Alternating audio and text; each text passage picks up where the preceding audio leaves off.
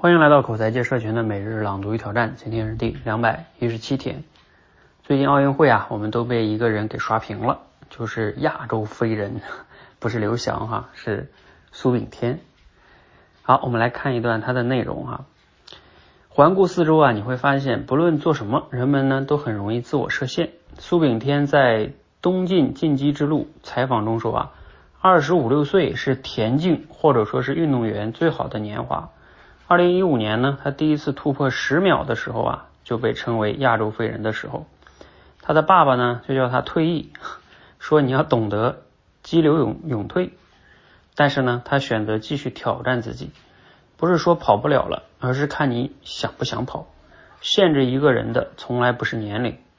的确，对短跑运动员来说呢，二十四岁到二十八岁退役是大家的传统与习惯。而这种传统和习惯呢，会随着日积月累，最终形成所有短跑男性运动员头脑中的一个隐性思维边界。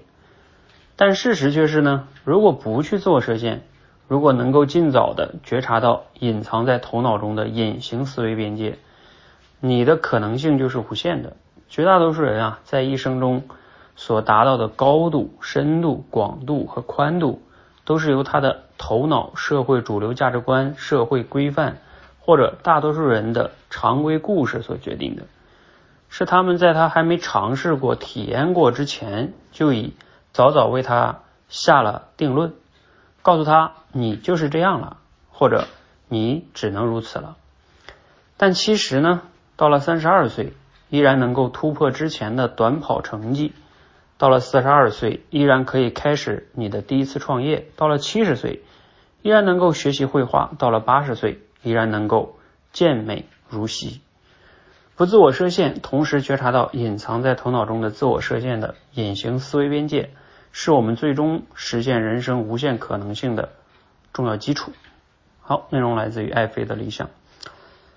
哎，读了今天这内内容哈，你是不是？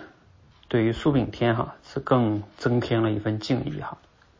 因为我之前也看了他这个采访哈，确实是他因为今年应该是三十二岁了吧啊，对于一个这种爆发力的百米这种短跑运动来说，确实是一个挑战哈。但是呢，你看他就没有去自我设限哈，这个确实是非常厉害的，并且呢还能不断的突破自己。他因为今年跑了是九秒八三吧，啊，这个成绩也确实是非常厉害。啊，那我们普通人呢，跟运动员还不一样啊，因为运动员他这个运动哈，确实有时候受身体是有限制的，因为他毕竟是个体力活。那像我们普通人做的这个事情呢，工作啊或者很多的事情，他不像运动员那样，真的是要非非得拼天赋。你比如像苏炳添，他再能跑，他可能要跟博尔特比，那还是有身体上的这个差异的哈。但是即使在这种情况下，你看那个我看了一个采访，就说，呃，在前六十米吧，博尔特都是跑不过苏炳添的，因为苏炳添前六十米的爆发力特别强。好，我们先不说这个了哈，我就只是想说，我们就是普通人，不是运动员哈。因为我们拼的大部分是脑力啊，或者是一些也不是那种像体力那么要求那么高的事情，那这个时候对自己的信念可能就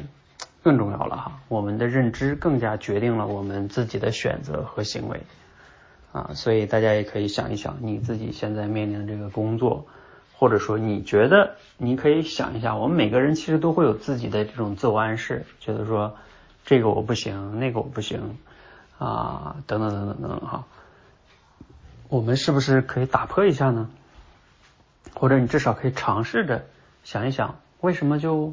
不可以呢？真的不可以吗？啊，有时候这么问一问自己，还是挺重要的。好，嗯，希望呢对大家有一些思考和启发哈，让我们向苏炳添学习。好，欢迎和我们一起每日朗读与挑战，持续的输入、思考、输出，口才会变得更好。啊，就顺便说一下，比如说像我们这个朗读已经持续了二百一十多天了哈。如果哎，二百一十多天就是七个月哈。如果我刚开始做这个朗读的时候，我说这个事儿能坚持七个月，我估计很多小伙伴也不一定觉得自己可以吧，包括我自己也不一定就觉得我一定能坚持每天分享。哎，但是你看，不知不觉这都两百一十多天了，那而且现在好像也没有要停止的意思啊，那就继续。啊看看我们能持续的分享多少天。好谢谢大家。